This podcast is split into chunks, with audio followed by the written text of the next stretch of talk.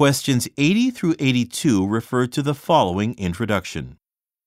Ladies and gentlemen, please give a warm welcome to the newest member of our staff, Timothy Lee. Dr. Lee holds a PhD in art history from Marshall College, and he is an expert on early Renaissance painting.